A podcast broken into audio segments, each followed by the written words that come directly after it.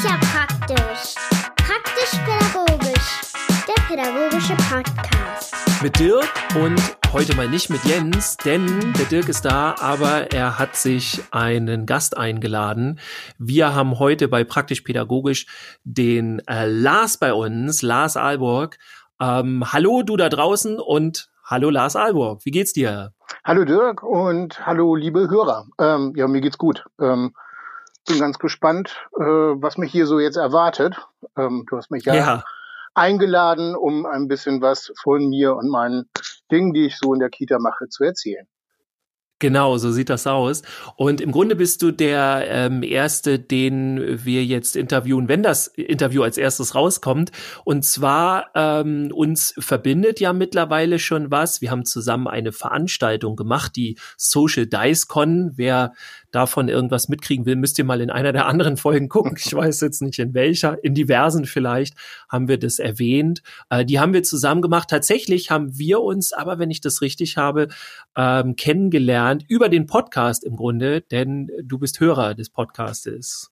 Nicht ganz richtig. Ich habe dir ne, ähm, ähm, mal vor Jahren meine Mail geschickt, halt irgendwie, weil ich damals auch diese Kampfspiele-Ausbildung ähm, gemacht habe. Bei, Ja, ähm, das stimmt. Genau. Und da habe ich dir mal ähm, ein paar Fragen geschickt. Ähm, und dann kamst du irgendwann mit dem Richtig. Podcast und da war ich Hörer der ersten Stunde und ähm, bin ähm, schwer begeistert und war damals auch schwer begeistert, äh, dass es so ein Format jetzt einfach mal zum Hören gibt, ähm, weil ich finde, das hat einfach gefehlt. Ja, vielen, vielen Dank. Also ich könnte mir das jetzt auch das ganze Interview weiterhin über anhören, aber für euch da draußen wäre das wahrscheinlich langweilig. Ähm, wir haben uns dafür äh, etwas Interessantes einfallen lassen und ähm, ich habe nämlich gemerkt, ich verrate gleich das Thema, ich habe nämlich gemerkt, dass du in diesem Thema, was mich sehr interessiert, äh, sehr fit drin bist und du hast da äh, gut Skills, wie man so schön sagt. Es geht im Grunde im, im Allgemeinen um das Geschichtenerzählen. Und äh, ja, da habe ich dann irgendwann mal mitgekriegt, dass du das machst und äh, du hast mir dann auch was gezeigt und äh, ja, das, da war ich sehr angetan. Das fand ich sehr, sehr cool. Ja, richtig. Wir haben ja auch in, äh, vor einiger Zeit im, immer in einer Folge übers Geschichten erzählen äh, gelesen, äh, gehört, gesprochen haben wir davon, so rum. Ähm, ja, aber ähm, im Grunde mal die Frage an dich, also wie bist du so dazu gekommen? Also wir hören ja vielleicht nachher noch ein bisschen was und so, aber ähm, ja, wie, wie, wie kamst du zu, auf die Idee, Geschichten zu erzählen? Wie ging das los bei dir?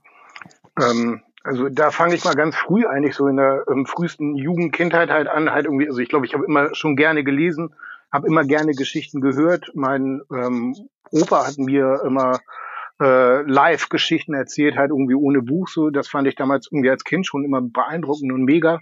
Ähm, und Mhm. irgendwie haben mich Geschichten immer begleitet. So, ähm, die Bücherei ähm, in dem Ort, wo ich herkomme, ähm, war so mein zweites Zuhause halt so.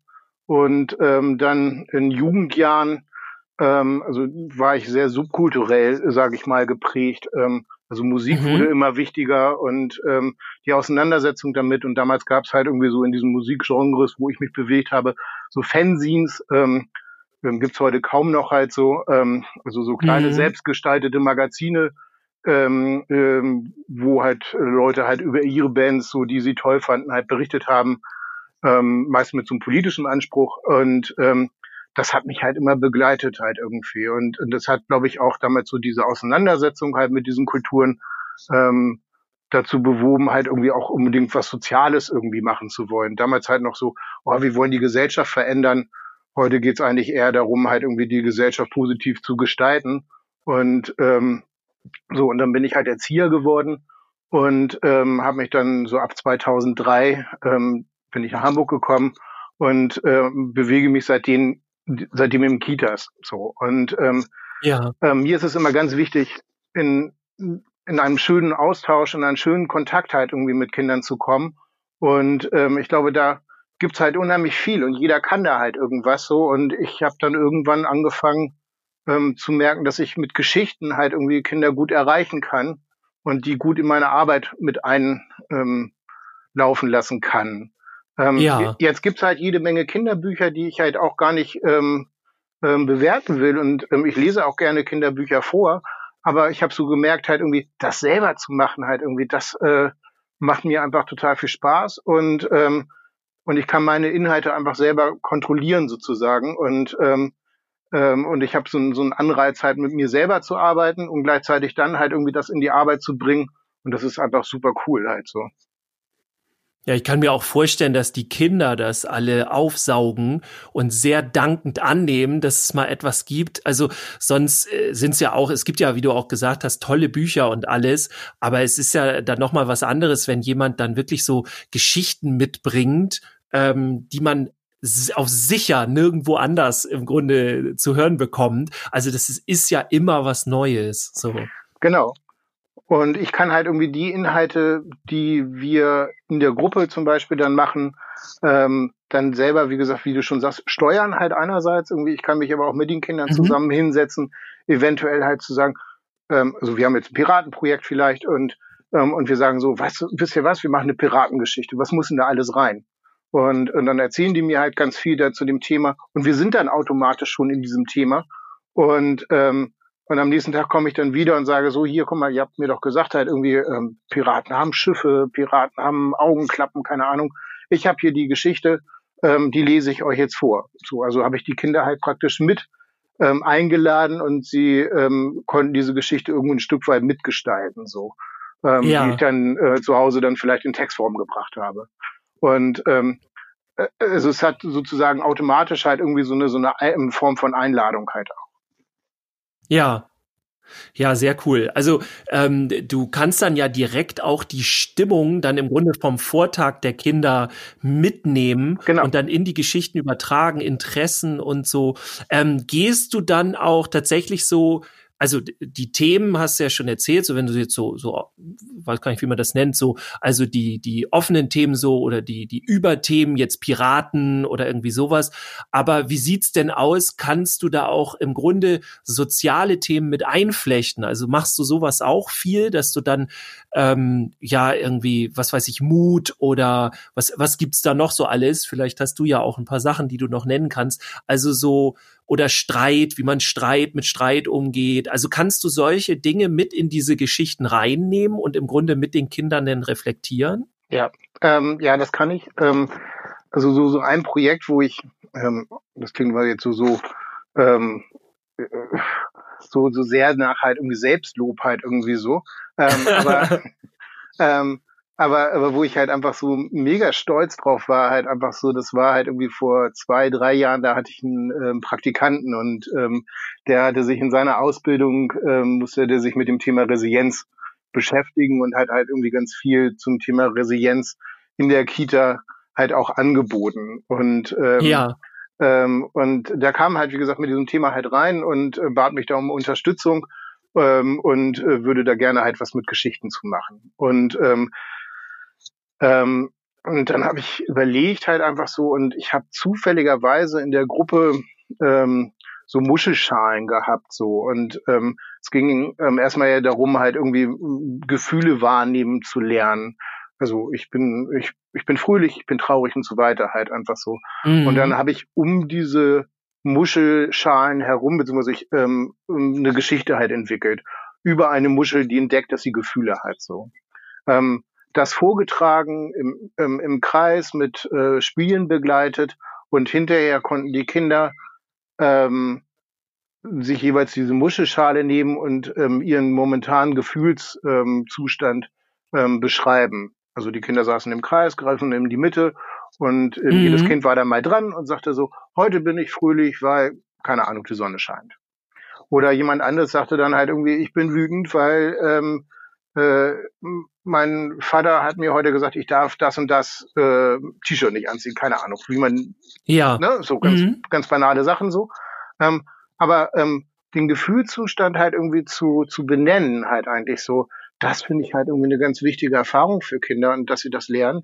Und ich hatte so das Gefühl, das ist halt durch diese Geschichte halt irgendwie nochmal so richtig hochgekommen. Das schönste Erlebnis war ja. ta tatsächlich halt irgendwie, dass wir, also meine Kollegin und ich und in dem Fall dann der Praktikant halt auch, ähm, sich gewundert haben halt irgendwie, warum in letzter Zeit ein Kind sehr, sehr verschlossen wirkte halt so und ähm, ähm, bisweilen recht traurig war halt irgendwie.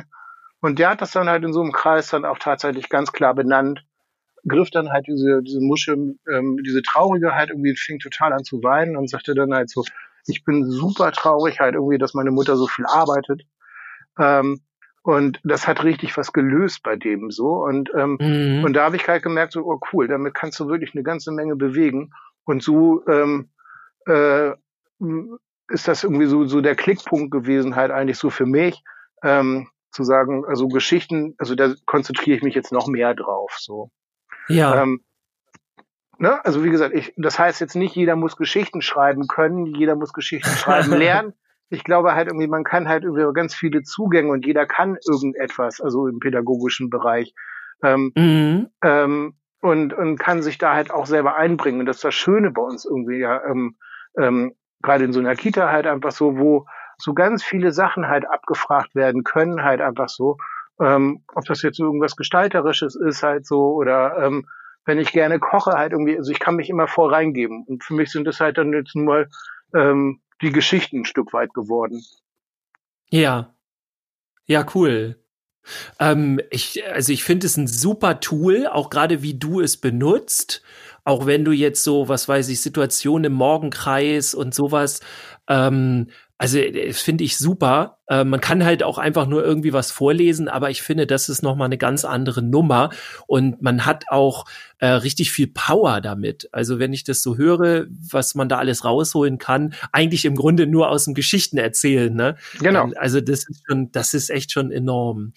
Ähm, wenn du dir mal so überlegst, okay, jetzt äh, haben wir vielleicht noch andere Hörerinnen und Hörer irgendwie und ähm, die wissen aber nicht so, ich weiß nicht, äh, es scheint mir alles sehr kompliziert und schwer zu sein, irgendwie da mal was anzu. Was würdest du sagen, was würdest du raten, so aus deiner Erfahrung, was macht Sinn, äh, wo kann man anfangen, sich da auszuprobieren? Sollte man lieber erstmal Geschichten vorlesen oder sollte man anfangen, einfach zu schreiben? Was würdest du so insgesamt sagen? Wie wird man da am besten rangehen?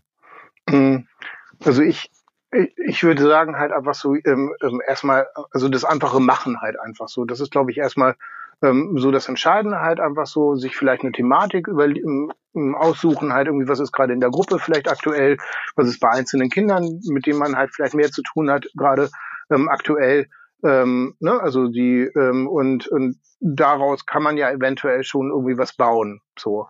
Ähm, ja. Ähm, oder man sagt halt irgendwie, jetzt ist gerade Sommer draußen, halt irgendwie so, ähm, es sind viele Tiere zu sehen, halt einfach so, man äh, überlegt sich vielleicht so zwei, drei Tiere halt irgendwie, die irgendwie was erleben könnten, halt so, wenn man das gerade thematisch vielleicht in der Gruppe bearbeitet.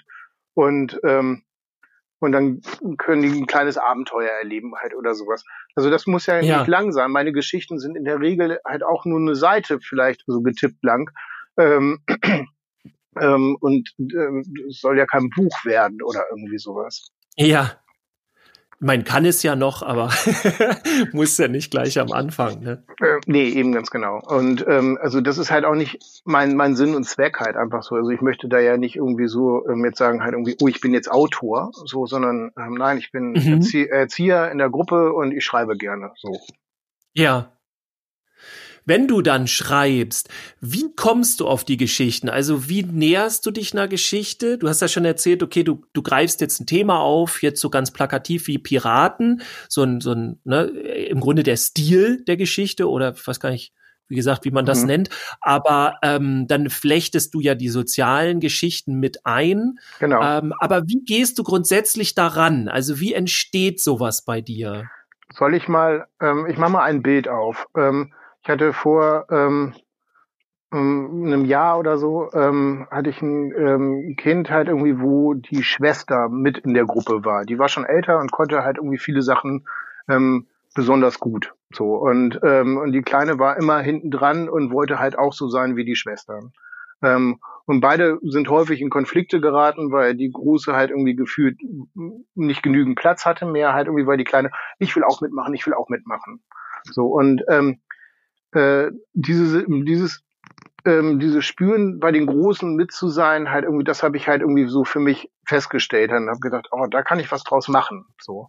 Und dann ähm, habe ich ähm, mir zu Hause überlegt, ähm, was könnte das denn sein? So, ähm, Und ich bin dann halt beim Thema Fahrrad irgendwie gelandet, halt irgendwie so. Und dann habe ich eine Geschichte entwickelt, ähm, wo ein kleines Mädchen gerne Fahrrad fahren lernen möchte, weil die großen Geschwister und die großen Bekannten aus der Nachbarschaft ähm, schon alle Fahrrad fahren können und dementsprechend halt viel selbstständiger sind und sie kam mit ihrem kleinen Roller gar nicht mehr hinterher. So und mhm. ähm, äh, da kannst du jetzt ganz viel ja reinpacken. Also du hast dieses Fahrrad, du hast, ähm, ähm, ich möchte Fahrrad fahren lernen. Ähm, ah, da sind noch die Stützräder vielleicht dran.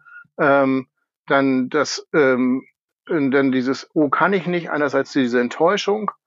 Ähm, dann den Papa fragen, ähm, ähm, kannst du mir helfen dabei oder kannst du mir, kannst du mir ähm, mit mir mitlaufen halt irgendwie, weil ich möchte diese Stützräder nicht mehr.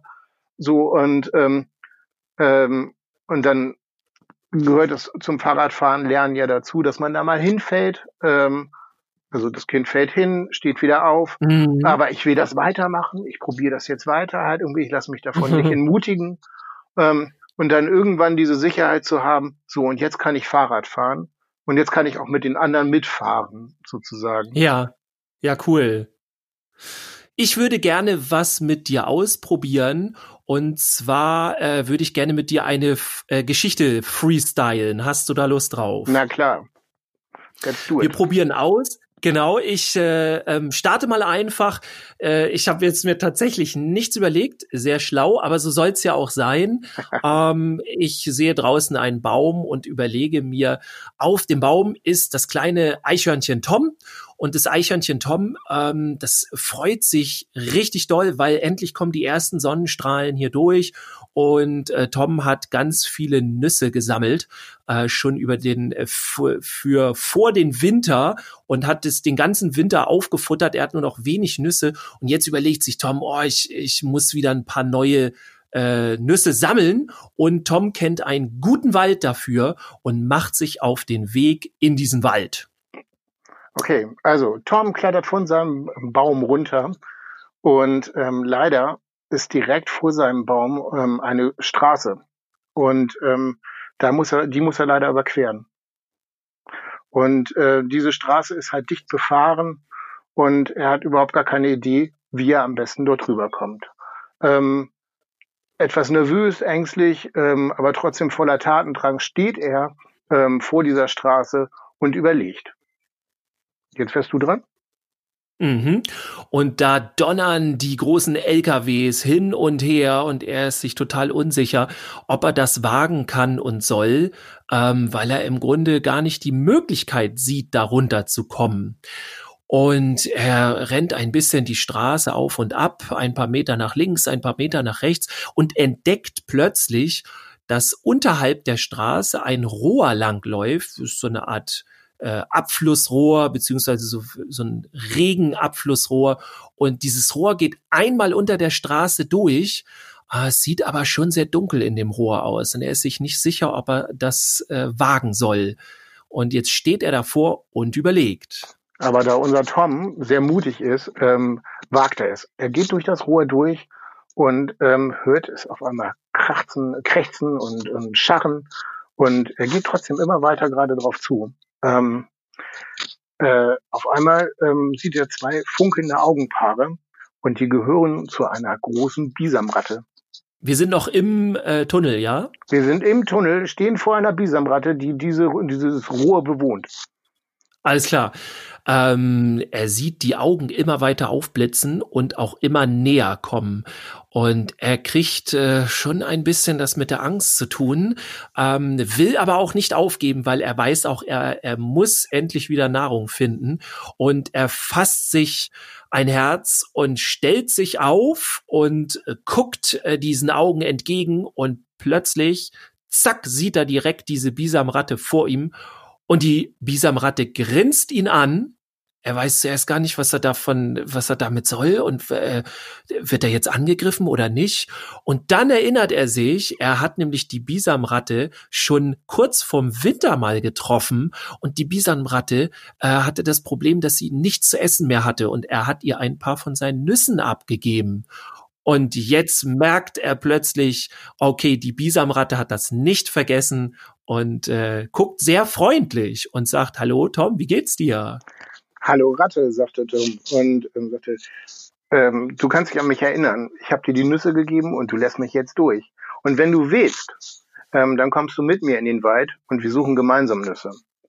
Und ähm, sie, ähm, ähm, sie machte den Platz frei und gemeinsam ähm, verließen sie die Röhre und ähm, liefen ähm, zu dem wunderschönen Waldstück und konnten so gemeinsam sammeln.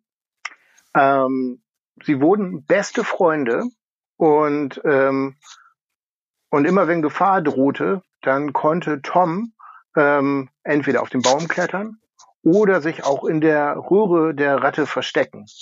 Und, ähm, und so wurde er wahrscheinlich das ähm, einzige unterirdische ähm, Eichhörnchen. Sehr cool. Schönes Geschichtenende. Ja, ihr könnt uns ja, ja mal super. schreiben äh, bei Facebook oder Instagram, ähm, welche, wo der zweite Teil der Geschichte spielen soll. Entweder das oder eine ganz andere Geschichte. Also das klingt auf jeden Fall nach etwas, was wir auf jeden Fall äh, nochmal wiederholen müssen, Lars. Hat sehr viel Spaß gemacht. Ja, fand ich auch. Sehr gut.